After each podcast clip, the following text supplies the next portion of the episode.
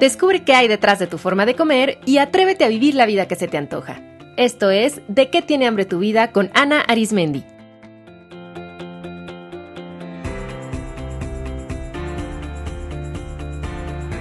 Este es el episodio 172, Estrategias para reconectar con el hambre física. Hola, hola, sean bienvenidos a un nuevo episodio de este podcast donde hablamos del poder de escuchar a nuestras hambres. Yo soy Ana Arismendi, especialista en psicología de la alimentación y el día de hoy continuaré hablando sobre un hambre que es literalmente vital, el hambre física. Antes de comenzar, quiero invitarlos a participar en mis dos nuevos cursos online que inician este primero de marzo. El primer curso se llama Aceites Esenciales, Emociones y Alimentación y está dirigido a toda persona que quiera aprender a usar aceites esenciales para manejar sus emociones, sus antojos y mejorar su relación con la comida. Y el segundo es un curso de formación exclusivo para nutriólogos, dietistas y médicos bariatras que deseen entrenarse en el uso terapéutico de los aceites esenciales en el campo de la nutrición. Esta es una formación avanzada con duración de nueve semanas, donde a través de la teoría más actualizada, la nueva terapéutica y discusión de casos clínicos podrán realizar diagnósticos y diseñar tratamientos con aceites esenciales para apoyar a sus pacientes en la digestión, en el fortalecimiento del sistema inmunológico, en trastornos metabólicos, en el manejo de antojos, en la gestión emocional y de conductas alimentarias alteradas. En esta formación Conocerán las bases bioquímicas, los mecanismos de acción y los protocolos terapéuticos basados en evidencia para sumar la herramienta de los aceites esenciales a su práctica. Este es un curso de formación único en su tipo y sé que les dará una nueva alternativa y apoyo para poder enriquecer su práctica profesional. La información de ambos cursos se encuentra en psicoalimentación.com. El link directo está en las notas del episodio. Bien, pues entremos de lleno al tema de hoy. En el programa anterior les platiqué sobre el hambre física, que es esta hambre básica, instintiva y vital para nuestra sobrevivencia. Les expliqué cómo se manifiesta, sus signos y síntomas básicos para poder identificarla sin lugar a duda y los cinco factores que nos desconectan de ella. Les sugiero escuchar ese episodio primero para que entren en contexto, ya que en este les explicaré cinco estrategias para reconectar con su hambre física. Utilizo el término reconectar porque la capacidad para reconocer el hambre física y satisfacerla ya la tenemos, nacemos con ella, lo cual es maravilloso, es como un aprendizaje que ya traemos en nuestro chip de nacimiento. Entonces, solo es cuestión de volver a sensibilizarnos para percibirla y fortalecer la confianza en que podemos manejar esa sensación y satisfacerla apropiadamente. Estas son las estrategias que les comparto para reconectar con el hambre física. Estrategia 1. Comprendan que el hambre es su aliada, no su enemiga. Repito constantemente en este podcast que sentir hambre es una excelentísima noticia porque quiere decir que estamos vivos, que nuestro cuerpo funciona, que tenemos voluntad de seguir viviendo. Cuando una persona pierde el apetito, eso es signo de enfermedad y de muerte. Así que celebremos que sentimos hambre. La sensación de hambre no es algo ni para afligirnos, ni para asustarnos, ni para preocuparnos. Es algo para celebrar porque quiere decir vida, que nuestro cuerpo quiere conseguir el sustento que le va a permitir hacer todas sus funciones. Además, mientras sigan viendo al hambre como el enemigo, van a seguir en este pie de lucha y eso solamente les va a generar sufrimiento porque la batalla contra el hambre es una que van a perder. O sea, aquí, no hay duda, o sea, el cuerpo va a ganar, va a conseguir lo que necesita. Porque, a ver, ¿se imaginan estar luchando contra las ganas de orinar? O sea, por más que se aguanten, por más que se enojen con las ganas de hacer pipí, por más que eviten beber líquidos, o sea, el cuerpo va a ver la manera de excretar toxinas. Y pues se van a orinar o van a empezar a liberar toxinas por otras partes del cuerpo y se van a generar entonces infecciones y problemas renales, pero de que el cuerpo consigue lo que necesita para sobrevivir, que en ese caso es eliminar toxinas, lo va a hacer. Y con el hambre es igual.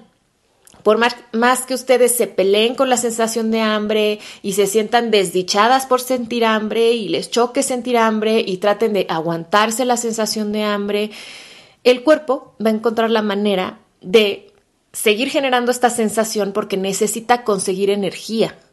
Y si no es por la buena, pues lo va a hacer por la mala.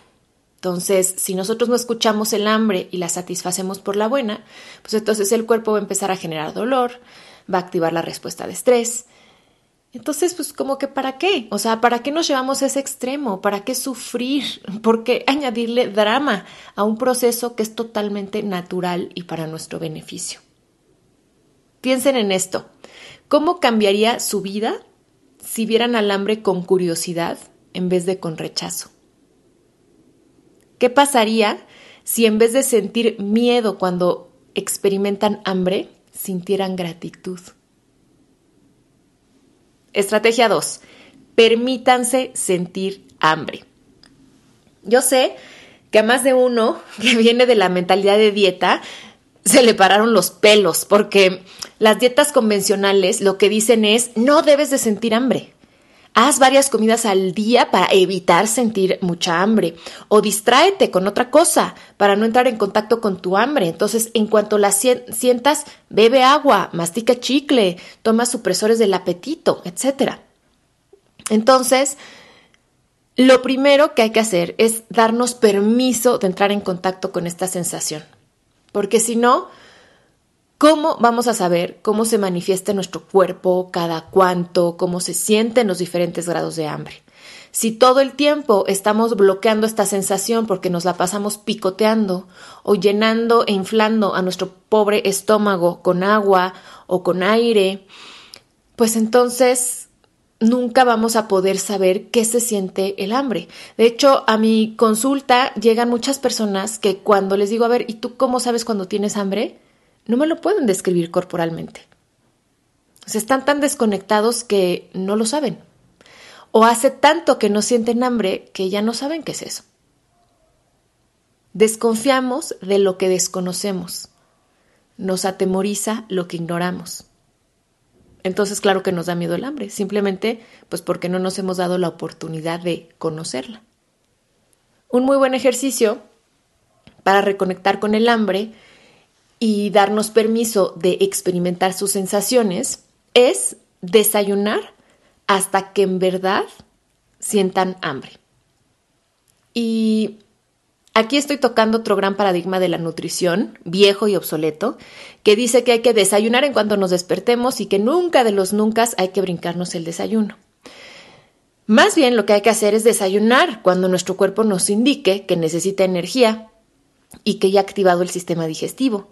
Y para algunas personas eso serán las 7 de la mañana y para otras las 9. Lo que pueden hacer es lo siguiente. Durante al menos una semana hagan el experimento de desayunar hasta que sientan sin lugar a duda que tienen hambre. Es decir, en vez de dejarse llevar por el horario o por lo que dice su plan o porque pues todos mis compañeros del trabajo, están desayunando y pues yo también, reconecten con su cuerpo y digan, a ver, ¿yo en verdad tengo hambre ahora? O sea, ¿en verdad mi cuerpo me está pidiendo alimento o no? Y hagan su primer comida del día cuando en verdad tengan hambre física. Yo sé que ahora mismo muchos de ustedes van a estar pensando, pero ¿y si me siento mal? ¿Y si a la hora que me dé hambre no puedo comer? Entonces, a ver, les pido que respiren, porque ese es el miedo hablando. Hay este miedo de es que al rato me va a dar hambre o me voy a empezar a sentir mal y es esta anticipación de cosas que creemos que van a pasar pero que muchas veces no son ciertas. Es hasta que las experimentamos que podemos darnos cuenta si sí nos sentimos mal o no. De hecho, recuerden, en el episodio pasado les expliqué que la sensación de hambre es gradual y que las sensaciones dolorosas y molestas se dan solamente en hambre intensa y extrema. Entonces, si nosotros atendemos a nuestra hambre en los primeros niveles, cuando es un hambre moderada, no tenemos por qué sentirnos mal. Entonces, los invito a que vean este experimento del desayuno como tal, como una prueba, como algo que van a experimentar con curiosidad para conocer a su cuerpo. Pueden, por supuesto, prepararse llevando con ustedes, por ejemplo, un licuado, un sándwich, o sea, lleven con ustedes su desayuno y cómanlo cuando en verdad sientan hambre. Háganlo al menos una semana y vean qué descubren. Estrategia 3 lleven un registro de hambre. Así como podemos llevar un diario de ideas, de emociones, de pensamientos, podemos también llevar diarios de sensaciones. De hecho, muchísimas mujeres llevan registros de sensaciones corporales y de signos y síntomas con el registro de su ciclo menstrual. Entonces es algo muy común y que nos da mucho autoconocimiento el ir anotando qué pasa con nuestro cuerpo. Entonces, eso lo podemos hacer con el hambre. Cada vez que ustedes sientan hambre en el día, en un papelito o en una notita de su celular, simplemente registren la hora y qué sensaciones de su cuerpo notan. Por ejemplo, 9-10 am, hueco en el estómago, movimiento intestinal, cansancio, dolor de cabeza, sueño, mal humor. Y conforme pasen los días, vayan notando a qué hora suele aparecer el hambre. ¿Cuáles son los signos que para ustedes son más evidentes de que tienen hambre? ¿Qué grado de hambre creen que tienen? ¿O en qué grado de hambre suelen pues, pararse a comer? ¿Cuántas veces en el día realmente sienten hambre física?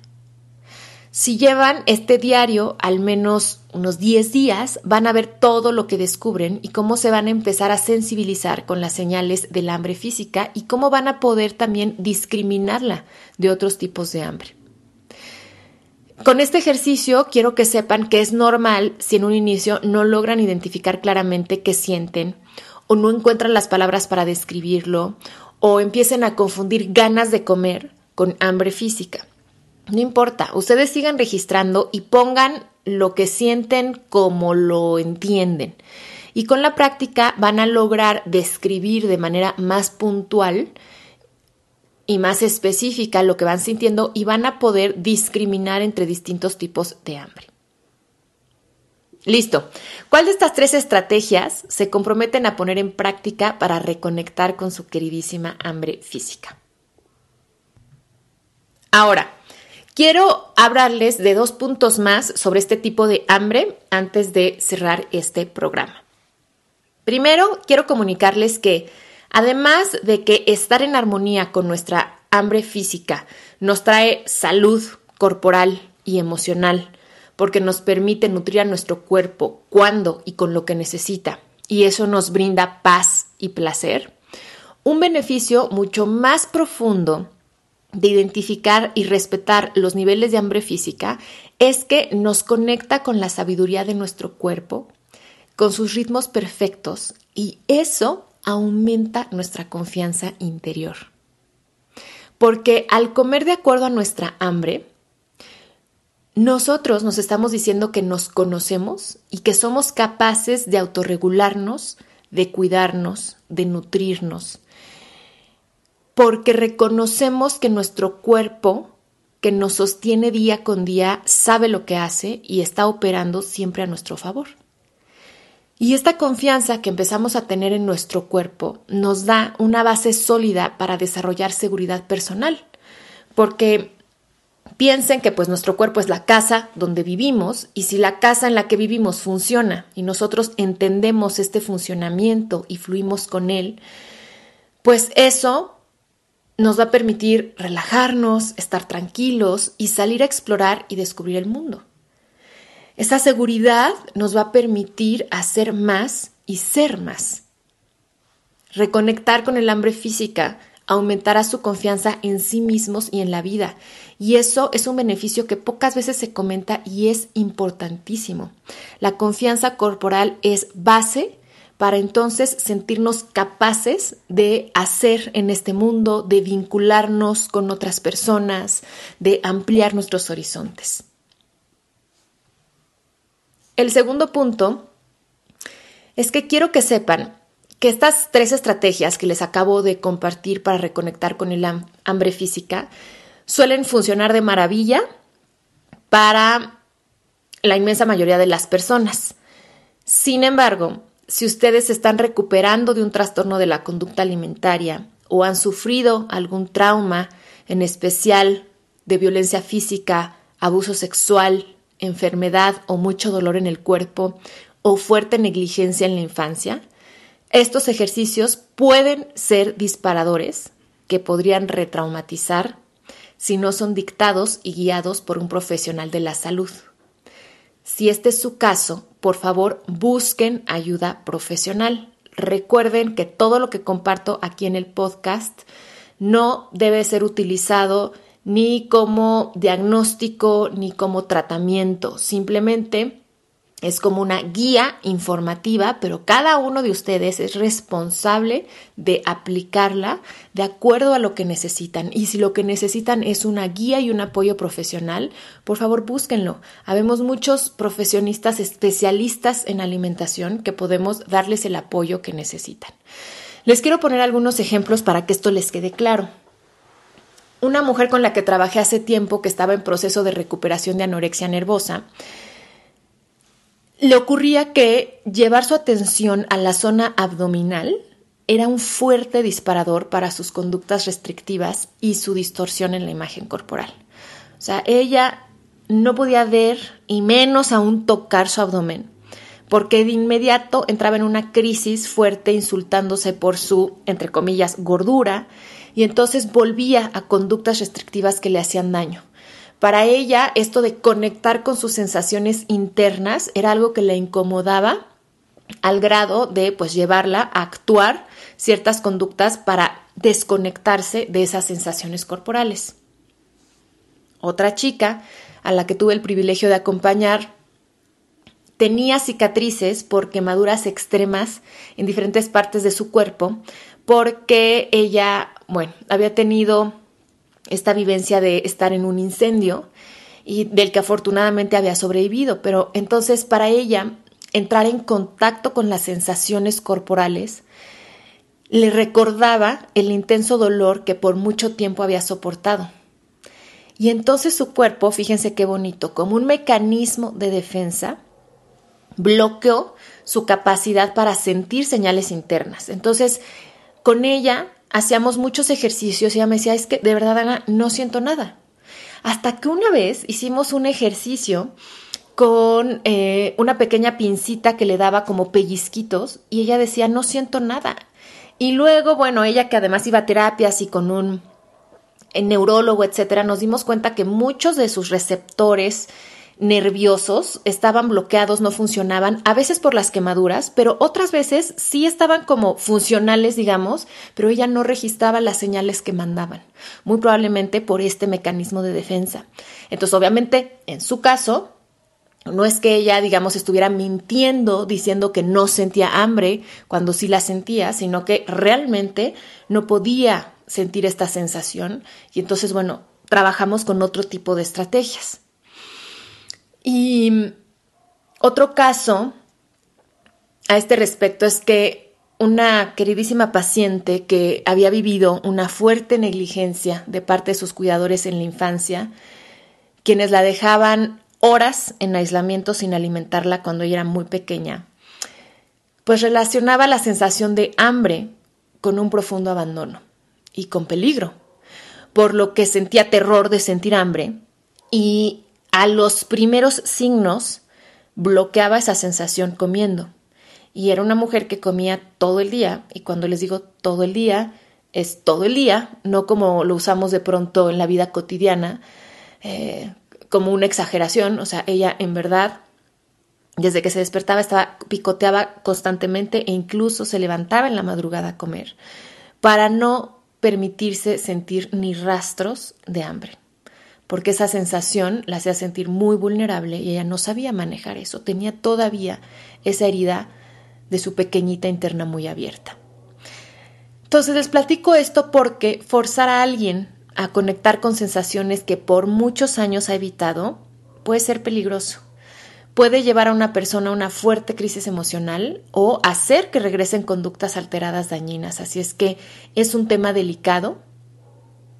De hecho, no hace mucho, una mujer llegó a mi consulta tras un fuerte ataque de pánico que la llevó al hospital que se había disparado después de una sesión con su nutricionista, quien en consulta dirigió un ejercicio de mindful eating para el que esta chica no estaba lista, porque ese ejercicio eh, le disparó emociones que la nutricionista no supo contener ni manejar.